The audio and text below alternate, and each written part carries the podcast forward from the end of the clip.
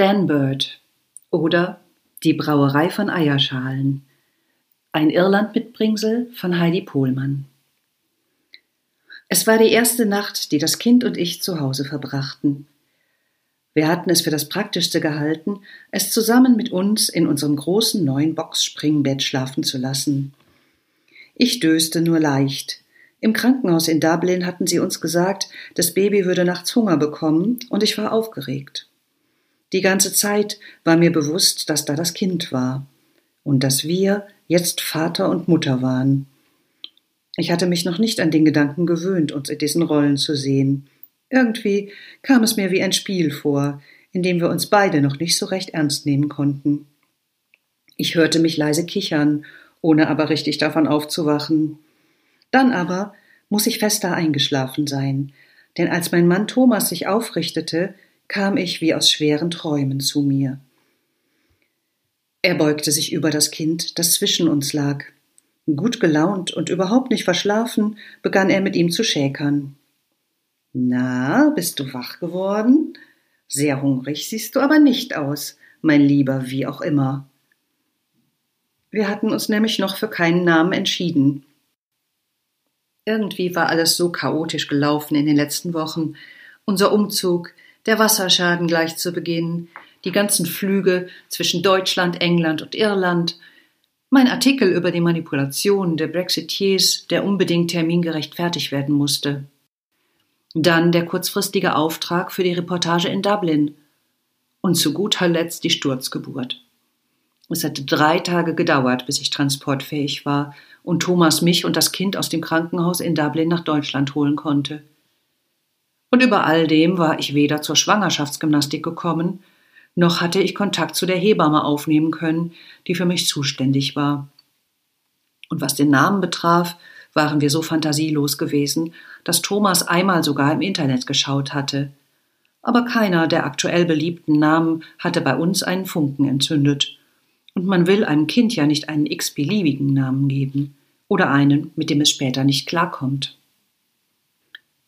Frag doch einfach ihn, schlug ich schlaftrunken vor. Vielleicht reagiert er auf irgendwas.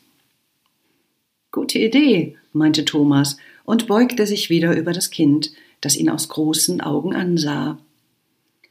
Was hältst du also von. Ähm, wie war das noch? Ben, half ich ihm. Das Kind verzog keine Miene. Paul. Nichts. Noah? Leon? Finn? Keine Reaktion. Hätte er sein können. Ich musste gähnen. Komm, lass uns weiter schlafen. Wir können ja morgen noch mal recherchieren.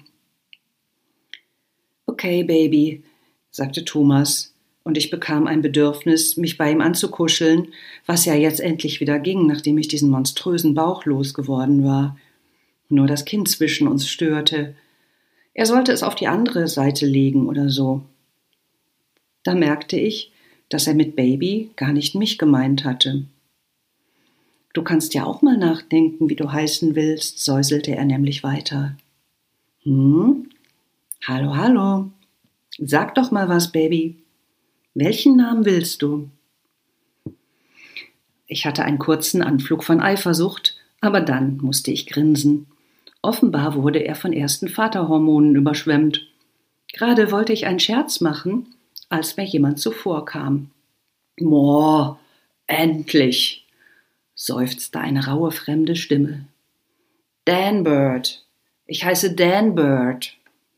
Ich war aufgefahren und sah Thomas Blick in einer Mischung aus Entsetzen und Verwunderung auf unser Kind gerichtet. Hat, äh, hat es gesprochen? Oder spinne ich?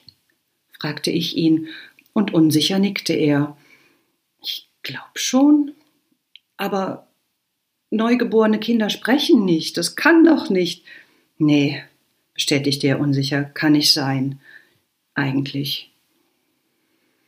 Nun, wie gesagt, waren wir bisher nicht dazu gekommen, uns mit dem Babythema genauer zu befassen. Es war unser erstes und auch nicht unbedingt ein Wunschkind, sondern eher ein Unfall. Aber im Krankenhaus hatten sie gesagt, das Kind sei gesund. Wir waren davon ausgegangen, dass alles seinen natürlichen Lauf nehmen würde, schließlich bekommen Menschen und andere Säugetiere seit Urzeiten Kinder, und was andere konnten, würden wir wohl auch irgendwie hinkriegen. Was sollte schon groß dabei sein? Um aber in dieser unerwarteten Situation nichts falsch zu machen und uns Rat zu holen, fuhren wir noch in derselben Stunde zu meiner Großmutter, die nur noch selten nachts ins Bett geht und wenn, dann erst später in den frühen Morgenstunden. Während Thomas steuerte, hielt ich das Kind in eine Decke gewickelt. Mit den vielen Gurten des neuen Babysacks waren wir in unserer Aufregung nicht klargekommen. Zum Glück war es wieder eingeschlafen und ich vermied, es länger anzusehen, damit es nicht wieder aufwachte. Meine Großmutter öffnete sofort. Was Kinder betraf, so kannte sie sich aus. Sie hatte sechs eigene und dazu noch meinen Bruder und mich aufgezogen. Gewiss würde sie uns sagen können, was zu tun war. Als sie mein Gesicht sah, kam sie sofort auf mich zu und schaute nach dem Bündel in meinen Armen. Was hast du denn da für ein Kind? rief sie. Wo ist euer eigenes Baby? Sprachlos sahen wir sie an. Wieso? Was meinst du? fragte Thomas schließlich, ebenso verwirrt wie ich. Na, kommt erst mal rein, beruhigte sie uns. Gemeinsam stiegen wir die Treppe zu ihren Wohnräumen hinauf. Sie führte uns in die Küche, wo sie augenscheinlich gesessen und gelesen hatte, bevor wir kamen. Das Buch mit den Elfenmärchen, das ich ihr von einem meiner Arbeitsaufenthalte in Irland mitgebracht hatte, lag auf dem Sofa und daneben das Feuerzeug mit der keltischen Gravur. Sie liebte solche Dinge. Ich hatte sofort an sie denken müssen, als ich es in einem Laden in Galway gesehen hatte. Großmutter war eine Art Hexe, eine weise Frau. Sie sammelte Pflanzen bei Vollmond, die ganze Küche hing voll damit, Sie rührte Heilsalben aus Harzen und rauchte ständig irgendwelche Kräuter. Auch jetzt qualmte eine übelriechende Pfeife im Aschenbecher auf dem Sofa vor sich hin. Sie begann Kaffee zu machen und rieselte irgendwas hinein, das uns wahrscheinlich beruhigen sollte. Was soll das heißen? Wo ist unser eigenes Baby? fragte ich sie nervös, während ich das Kind in Thomas Arme legte, um Feuerzeug und Aschenbecher wegzustellen. Das ist doch unser Baby. Meine Großmutter sah mich erstaunt und besorgt an, schien etwas sagen zu wollen, entschied sich dann aber anders. Lasst mich erst mal den Kaffee fertig machen. Ihr scheint welchen brauchen zu können. Dann reden wir über alles. Als sie fertig war, ging sie jedoch zunächst ins Nebenzimmer und ich hörte sie in ihrem Nähkasten kramen. Ich setzte mich neben Thomas auf die Couch und er legte seinen Arm um meine Schultern. Wir sahen uns an. Was konnte sie meinen? Und was hatte das überhaupt alles zu bedeuten? Er schien ebenso ratlos wie ich, was ihn aber nicht davon abhielt, das immer noch schlafende Kind in seinem rechten Arm liebevoll hin und her zu wiegen. Ist es dir nicht unheimlich? fragte ich. Nein, sagte er. Das gab mir einen Teil meiner Zuversicht zurück.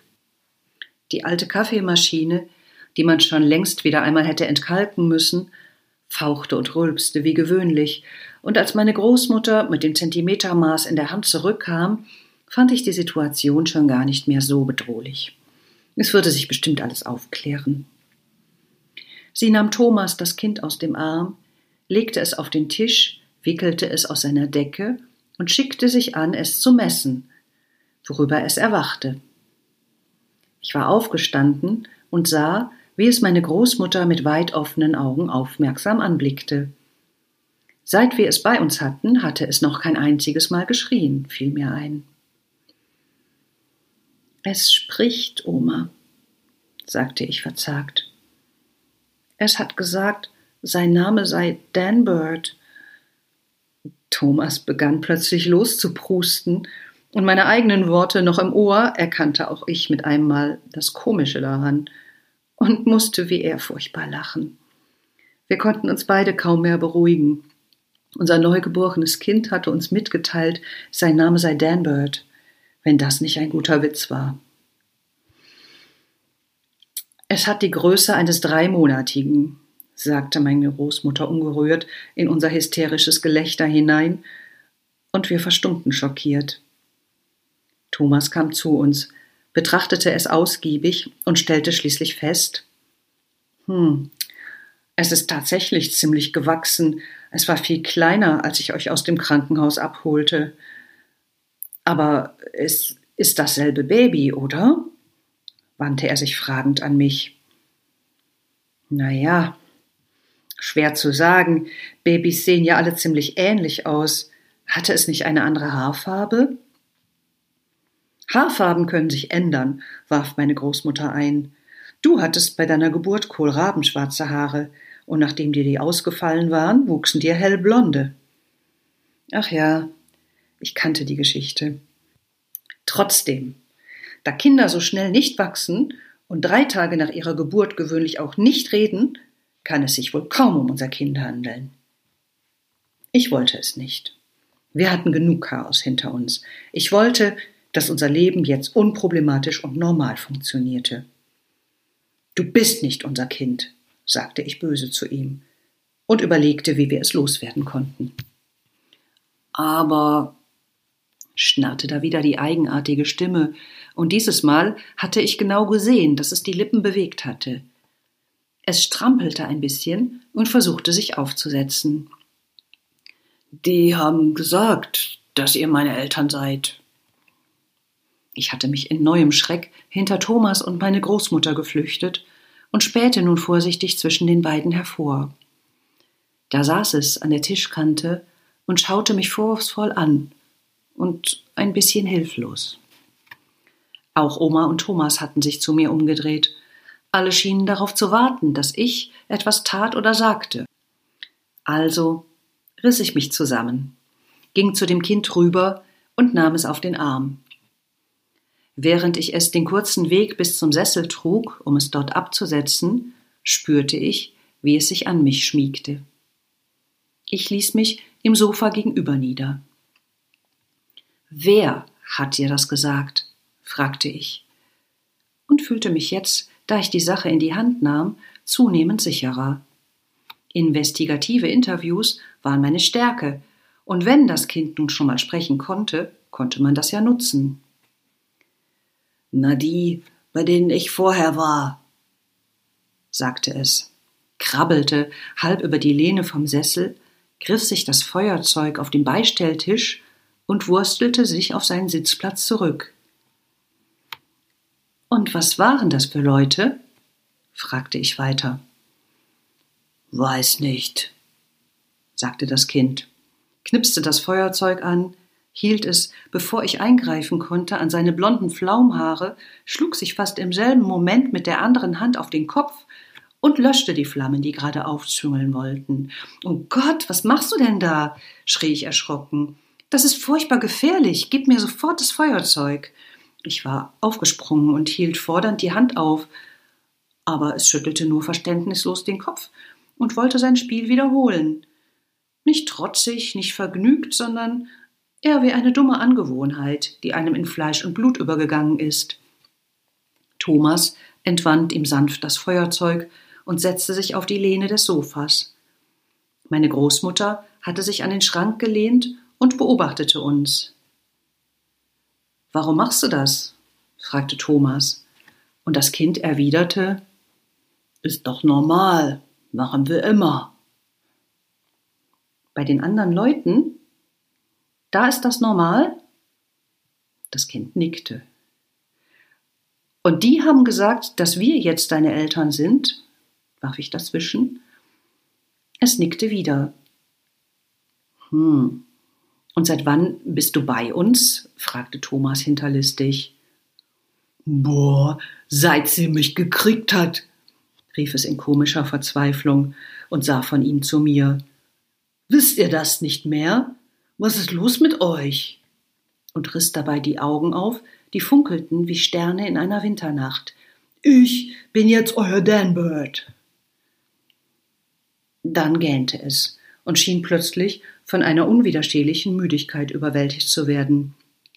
Es sank im Sessel zurück und war binnen weniger Sekunden eingeschlafen. Jetzt sah es aus wie ein normales Baby. Ziemlich niedlich eigentlich. Großmutter holte den Kaffee und schlug schnell noch ein paar Eier zum Frühstück in die Pfanne. Habt ihr schon mal was von Wechselbelgern gehört? fragte sie. Und während wir aus großen dampfenden Tassen unseren Kaffee tranken, erzählte sie von dem Märchen, das sie gerade gelesen hatte. Sie wies auf die Schalen, die sie neben dem Herd liegen gelassen hatte.